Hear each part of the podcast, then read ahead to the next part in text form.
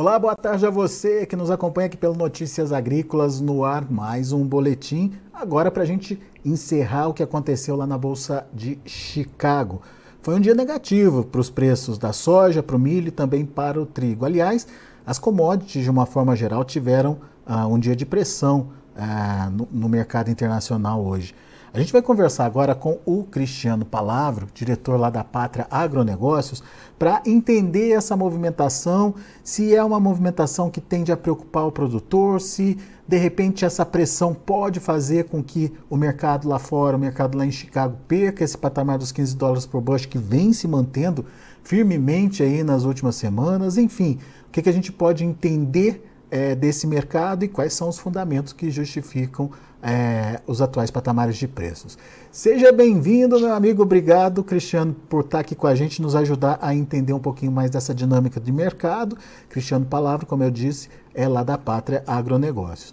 Afinal de contas, é um dia atípico para o mercado? É uma movimentação pontual, negativa? Ou temos riscos aí é, de ver esse mercado perdendo os 15 dólares por bushel? Seja bem-vindo.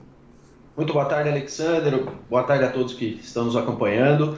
De fato, o risco sempre existe, né, Alexander? Mas um ponto que é importante a gente esclarecer é que, na verdade, hoje nós tivemos um dia marcado novamente pela influência do mercado financeiro, da macroeconomia nas commodities. E isso fica bem claro quando a gente olha que o movimento de queda hoje ele foi generalizado, né? Afetou tanto soja quanto milho, trigo, petróleo, outras commodities, né, minerais também. Então, de fato, é realmente um dia que mostra essa influência maior da macroeconomia. Em termos de dados econômicos que estão na, na, no, no, radar do mercado e trazendo maior atenção, é a resiliência da economia americana, né, Alexander? De fato, quando a gente pensa que o grande problema americano hoje é a inflação, quanto mais os dados econômicos vêm positivos, como hoje os dados de, de varejo nos Estados Unidos, que superaram e muito as expectativas do mercado. É, o dado de varejo mensal fechado em janeiro, por exemplo, teve uma alta, as vendas do varejo, né, de 3% contra uma expectativa do mercado de apenas 1,2%, mostram que a situação de emprego e renda nos Estados Unidos, que segue crescendo, colocam dificuldade para a gente ver a inflação perdendo força nos Estados Unidos, e foi isso que foi mostrado ontem, inclusive, na atualização mensal do CPI, né, que é a inflação é, ao, ao produtor de lá. Então, de fato, se os americanos estão mantendo sua renda e têm quase que em pleno emprego, vai ser difícil a inflação ceder por lá de forma agressiva. Se a inflação não cede, o Banco Central norte-americano vai ter que continuar colocando as taxas de juros para cima e por mais tempo. O que, que isso acaba favorecendo? Acaba favorecendo o dólar, o indicador dólar, desde a semana passada, com os dados fortes de emprego, vem subindo, o dólar mais forte acaba colocando uma certa pressão também no mercado de commodities. E, de fato, essa situação da macroeconomia foi, na nossa visão, o que mais influenciou as quedas das commodities hoje e não necessariamente fundamentos do próprio mercado agro, que de fato não tiveram grandes mudanças hoje ao longo do dia. Muito bem, então é, a movimentação explicada pelo, pela questão financeira, pelo mercado financeiro, mas quando a gente tira esse fator que, é, enfim, a gente vai ver acontecer em outros momentos, de outras formas, com outras informações vindas ah, ah, de vários lugares do mundo, mas enfim, é, quando a gente olha só para o mercado de soja, os fundamentos ainda são sólidos, Cristiano? Ou positivos para os preços? Olha, a gente tem que analisar fatores em separado, né, Alexandre? Como a gente estava até conversando antes da, do início aqui do ao vivo. Hoje a formação de preços da soja ela depende de quatro fatores principais. O primeiro é a Bolsa de Chicago, logicamente, os prêmios de exportação, a variação do dólar, né, principalmente para quem negocia em reais por saca aqui no Brasil, e na logística.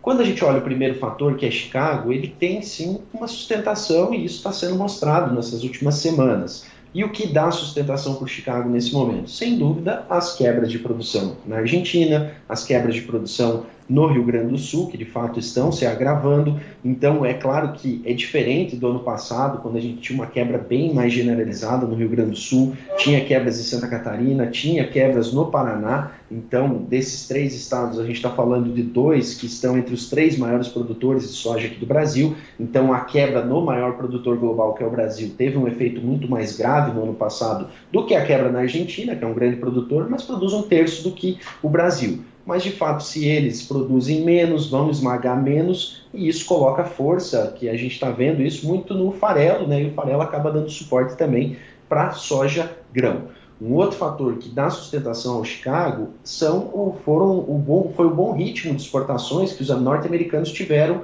ao longo dos últimos meses e que, claro, já perdeu força, porque a soja brasileira entra muito competitiva no mercado agora, mas não há uma percepção de que os números totais de exportação dos Estados Unidos vão cair e os estoques subiriam. Isso não está mais tanto no radar, porque de fato os Estados Unidos até têm conseguido manter um ritmo de vendas que justifica uh, esses estoques atuais. Então, quebra na Argentina e baixo estoque americano dão sustentação para o Chicago. Porém, quando a gente olha para as outras pontas, e que são fundamentais também para a formação do preço aqui no interior do Brasil, logística vai jogar contra os preços, já está jogando contra os preços e isso vai se intensificar daqui para frente porque os fretes tendem a encarecer ainda mais com a entrada cada vez maior de colheita. Nós estamos aí com 20 a 23% é, da soja já colhida. Esse número vai crescer bastante nas próximas semanas e vai ser uma enxurrada de soja precisando ser transportada. Isso, logicamente, puxa o frete para cima e acaba prejudicando a formação dos preços. Um outro fator é o prêmio. O prêmio de exportação é, é a variável que baliza ali a situação mais local de oferta e demanda, e apesar das quebras uh, lá na Argentina e o baixo estoque americano, o fato é que o Brasil vai colocar uma grande safra no mercado. E isso fez com que os prêmios tivessem quedas bem significativas nas últimas semanas, inclusive trabalhando no negativo nos contratos mais curtos. Então, quando a gente coloca tudo isso na balança, não dá para dizer que a gente tem força para os preços no Brasil daqui em diante, já que duas pontas importantes, que são prêmios e frete, devem continuar jogando contra a formação dos preços aqui.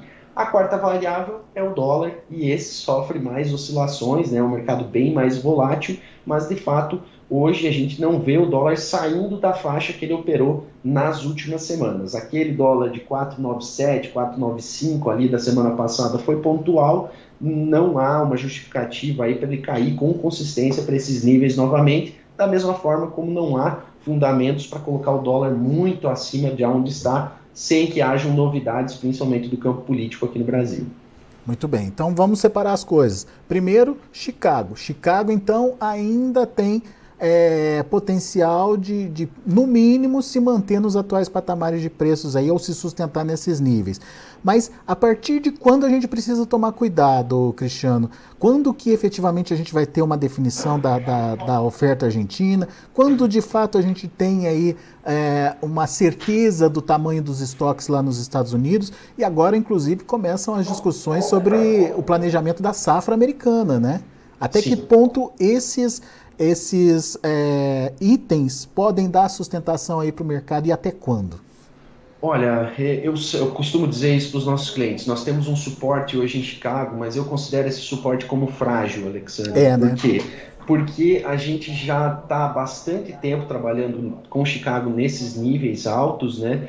E as notícias ruins, elas já estão dadas. Já se sabe que a safra argentina vai ser menor do que o número atual do SDA já se sabe que os estoques americanos já são baixos e mais baixos do que estão não vão ficar. Eles têm, podem até subir um pouco com o arrefecimento de exportações e consumo interno. Então tem mais é, reversão desse cenário do que um aprofundamento desse cenário de, de suporte. Então eu diria assim, para curtíssimo prazo eu não vejo uma grande mudança é, nos patamares de Chicago, mas uma mudança de clima na Argentina, por exemplo, a chegada mais abundante de chuvas pode trazer rapidamente essa perda deste suporte. Então, isso é coisa de dias, coisa de semanas. Então, realmente, o produtor não pode ficar confiando muito de que esse suporte vai se manter e a gente pode ter uma melhora expressiva de preços já nesses próximos dias. Então, eu diria que existe suporte, o suporte vai continuar nos próximos dias, não, não devemos ter quedas muito abruptas, mas um suporte baseado muito em clima a gente sabe como o clima muda rápido muitas vezes. Essas previsões podem mudar e aí seria a gente perderia o principal fator de suporte, que é realmente a situação argentina nesse momento. Muito bem. Uh, daí vem um novo fator, né, que é a questão da, da safra americana e o planejamento de plantio por lá. Uh, a gente tem ouvido, e eu queria é, saber a sua opinião sobre isso, uh, uma possibilidade do produtor americano que é, é que prefere o, o, milho por natureza de intensificar esse plantio de milho é, até por conta do menor custo, por conta da ureia, enfim, do, do fertilizante que vai ser utilizado no milho, está é, tá mais barato esse ano. Faz sentido essa, essa colocação? Enfim, até que ponto isso pode influenciar é, nos preços da soja, principalmente? E se, de repente, é, for uma questão de redução diária, se eles podem compensar com um aumento de produtividade, né? Não sei. Enfim, é, como que esse fator plantio americano vai mexer com o mercado daqui para frente, Cristiano? Olha, Alexander, o que a gente está vendo é realmente uma queda bastante expressiva ainda dos preços de fertilizantes a nível global. Né? Aqui no Brasil, principalmente o fósforo já deu uma estabilizada, assim como o potássio, mas os nitrogenados seguem caindo e lá fora a gente vê que esse movimento de queda ele ainda é consistente, inclusive nos Estados Unidos. Quando a gente olha para o lado econômico, financeiro da decisão do produtor americano sobre soja e milho, não dá para dizer que o milho está tendo uma grande vantagem. E, de fato, alguns estudos de custo é, com previsão de receita mostram que a soja ainda é um pouquinho mais competitiva em níveis de custo-receita. E também quando a gente olha a relação de preços, né, pegando sempre o contrato mais importante lá dos Estados Unidos, que é o dezembro do milho e o novembro para a soja, ainda há uma vantagem também para o mercado de soja com essa relação acima de 2,3, né? A soja 2,3 vezes mais cara do que o milho mas as expectativas são de um aumento realmente mais agressivo na área de milho. A gente deve sair ali da casa dos 88 milhões de acres para a casa dos 92, 92,5 milhões de acres de milho lá nos Estados Unidos. Isso vai, claro, da preferência do produtor americano, isso vai também da necessidade de rotação de culturas e no ano passado nós tivemos mais área de soja do que de milho, que é, não é muito usual e de fato essas áreas vão ter que ser retornadas para o milho. E também a gente tem um mercado de milho que pode realmente estimular o produtor americano a semear o cereal. É, o mercado está sustentado quando a gente olha para os preços do milho lá em território norte-americano e isso mostra muito que há sim uma resiliência nos preços, tentando estimular o produtor americano a colocar o milho no chão. Porque quando a gente olha o nível de uh, exportações que os americanos têm até o momento, elas estão muito, muito baixas em relação ao ano passado, aos anos anteriores. E mesmo assim, Chicago tem conseguido se manter consistente em termos de preço de milho. Então há uma expectativa sim de mais área de milho nesse ano. Como isso impacta o mercado? É claro que inicialmente isso dá um certo alívio para a soja, que mostra que eles não vão crescer a sua produção de forma agressiva, mas mesmo com os preços, mesmo a gente sempre tem a relação entre o preço da soja e do milho, ela não costuma oscilar tanto, né? Uhum. Ela vai sempre trabalhar ali na casa de 2.2, nos picos ali em 2.6, 2.7 uma grande safra de milho também coloca pressão sobre os preços da soja, porque o movimento costuma acompanhar. De fato, quando a gente olha para o segundo semestre, a gente tem que estar preocupado sim com o que vai acontecer com os preços. E se os americanos tiverem uma safra normal, independente do tamanho da área, vai colocar muito grão no mercado e a tendência é colocar pressão negativa aos preços, sem dúvida. É, né? Então, atenção um pouquinho mais ao, ao, longo prazo também, enfim, já começar a estratégia de comercialização a ser feita. É, tá atrasado ainda, né, Cristiano? Tá, tá bastante atrasado. O, o, as vendas né, do, do, produtor rural deram uma melhorada, o nível de vendas subiu aí nos últimos dias, principalmente nas, mais para janeiro, ali onde a gente teve preços mais interessantes, né, depois com essas quedas é, do câmbio e do prêmio, o produtor se afastou novamente das vendas, mas realmente é uma decisão para ficar bem atento esse ano se vale a pena carregar é, essa soja para o segundo semestre, porque muitas vezes é uma coisa que a gente sempre fala para os nossos clientes é olhar o valor do dinheiro no tempo com a atual taxa de juros. É, os custos de armazenagem também estão subindo, o espaço está pequeno para tanto grão, então será que vale a pena esperar um, uma alta lá para agosto, setembro? quantos reais tem que subir a soja para compensar ou deixar esse grão armazenado até lá, deixar esse dinheiro parado né, em, em, grão ali dentro do armazém. Então, realmente, toda essa conta tem que ser feita na hora dessa tomada de decisão. Às vezes, o preço que o produtor está colocando como alvo, ele já existe, basta pensar no valor do dinheiro no tempo e quanto ele vai gastar para segurar o grão lá para o segundo semestre. E tem forma de se proteger no, de um eventual movimento de alta lá na frente, né? É só o produtor traçar a estratégia adequada, né, Cristiano? Exatamente, exatamente. O que dificulta um pouco essa, essa utilização de ferramentas é realmente a gente ainda não ter um, um, contrato aqui dentro do Brasil, como é a proposta aí da B3, da CBOT, desse contrato Santos, por exemplo, que contempla também o prêmio, né, que seria muito interessante a gente ter essa ferramenta à disposição uh, de mais produtores. Né? Quando a gente trava só o Chicago, muitas vezes pode não ser eficiente, né, uh, Alexander, porque de fato nas últimas semanas aconteceu isso. O Chicago não caiu e os preços caíram. Quem uhum. só se protegeu na ponta Chicago acabou não tendo é, essa proteção tão efetiva. Mas, de fato, claro, existem ferramentas, dá para trabalhar uma melhora nos preços lá na frente, mesmo travando ele agora, é, e até com aplicação do capital nos investimentos comuns, né? Com uma taxa de juros de quase 14%, a cada mês você tem um reajuste interessante no preço da soja aí, se você já tiver com esse dinheiro aplicado. Boa, Cristiano. Agora vamos olhar o Brasil. Você citou dois problemas aí importantes. O prêmio, que perdeu valor aí, che chega a estar tá negativo, né, que você falou, uhum. e a questão da logística com o encarecimento aí dos fretes. É, como é que isso está fazendo na prática é, pressão nos preços em reais, Cristiano?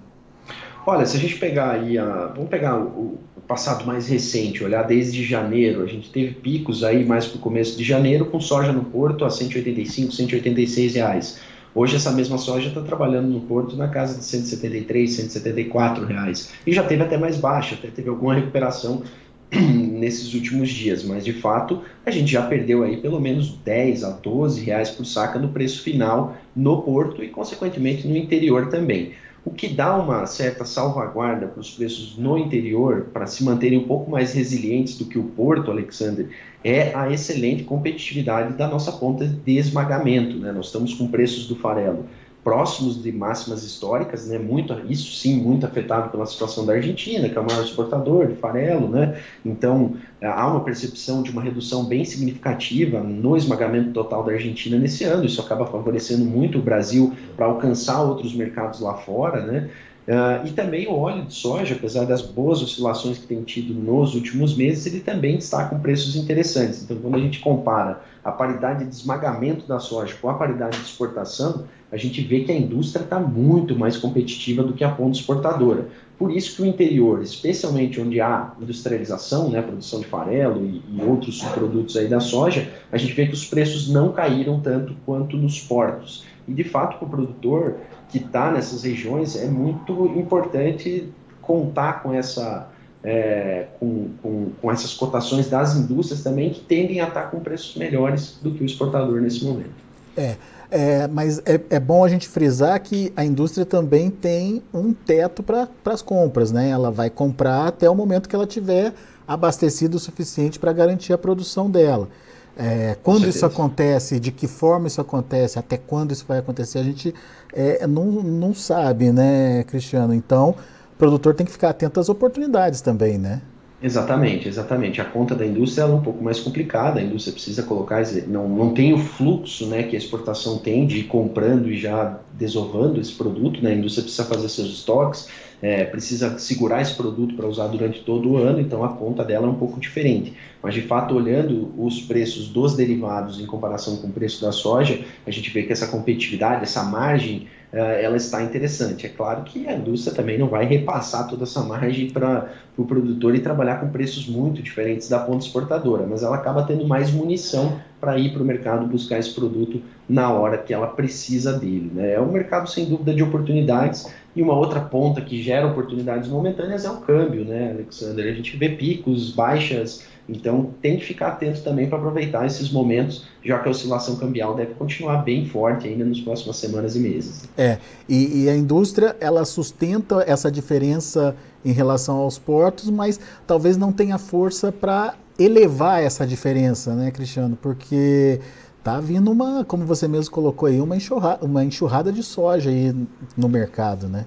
Exatamente, todo mundo sabe disso, né, Alexandre? Então não há por que o originador também entrar numa pressa, numa necessidade muito grande de compras de curto prazo, porque ele sabe que vem uma safra robusta, ele sabe que o produtor vendeu menos nesse ano e vai, os compromissos chegam, né? Então vamos ter momentos ali mais ofertados no mercado. A capacidade de armazenagem vai ser testada esse ano novamente, né? Porque a safra vem grande novamente, tem produto da safra passada ainda armazenado, tem milho, tem até soja, né?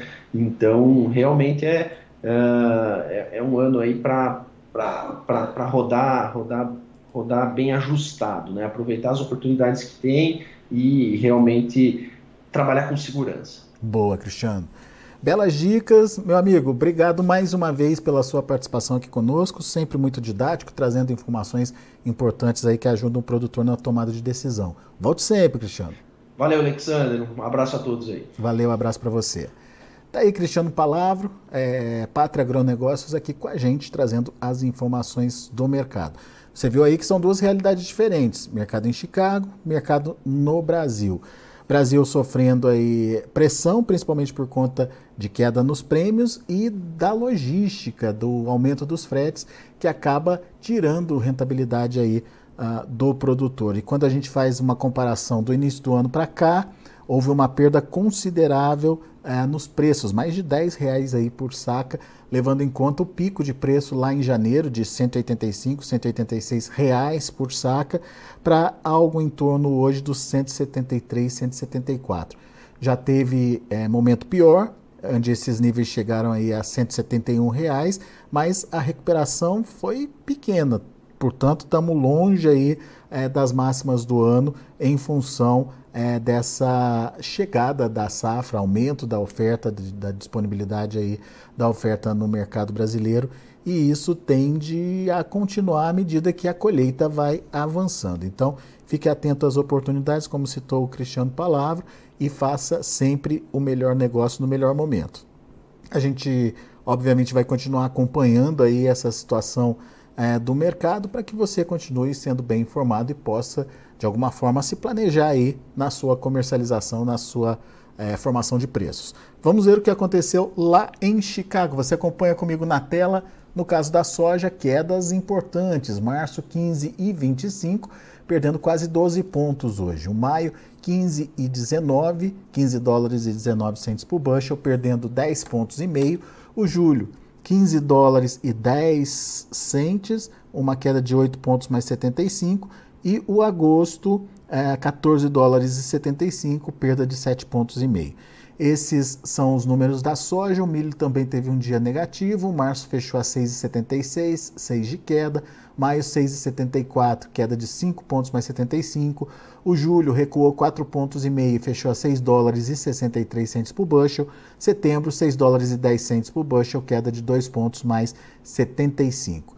E para o trigo, dia de queda também, queda forte, 16, quase 17 pontos no primeiro vencimento março, 7,69. O maio, 7 dólares e 80 centos por bushel, perdendo 16 pontos e meio. O julho, 7 dólares e 85 centos por bushel, queda de 14 pontos mais 25. E o setembro, 13, é, 13 pontos de baixa, um recuo aí para 7 dólares e 94 centos por bushel. Bom, são esses os números de hoje. A gente agradece a sua audiência, a sua participação, o pessoal que está acompanhando a gente no YouTube não esquece de deixar seu like, não esquece de fazer inscrição no canal, interagir com a gente à medida que ah, os nossos especialistas estão aqui participando, contando como é que está o mercado. É o momento de você poder mandar sua pergunta, tirar sua dúvida, enfim, interagir eh, com a gente aqui através do YouTube e não esquece de acionar o sininho lá para que você seja alertado sempre que tiver ah, um boletim eh, sendo colocado no ar aqui pelo Notícias Agrícolas. Seu like é muito importante para a gente, seu joinha é muito importante para a gente porque ajuda a gente a distribuir melhor essa informação de mercado para outros produtores que também precisam dela. Muito obrigado pela sua audiência, muito obrigado pela sua participação. Daqui a pouco a gente volta com outras informações mais destaques.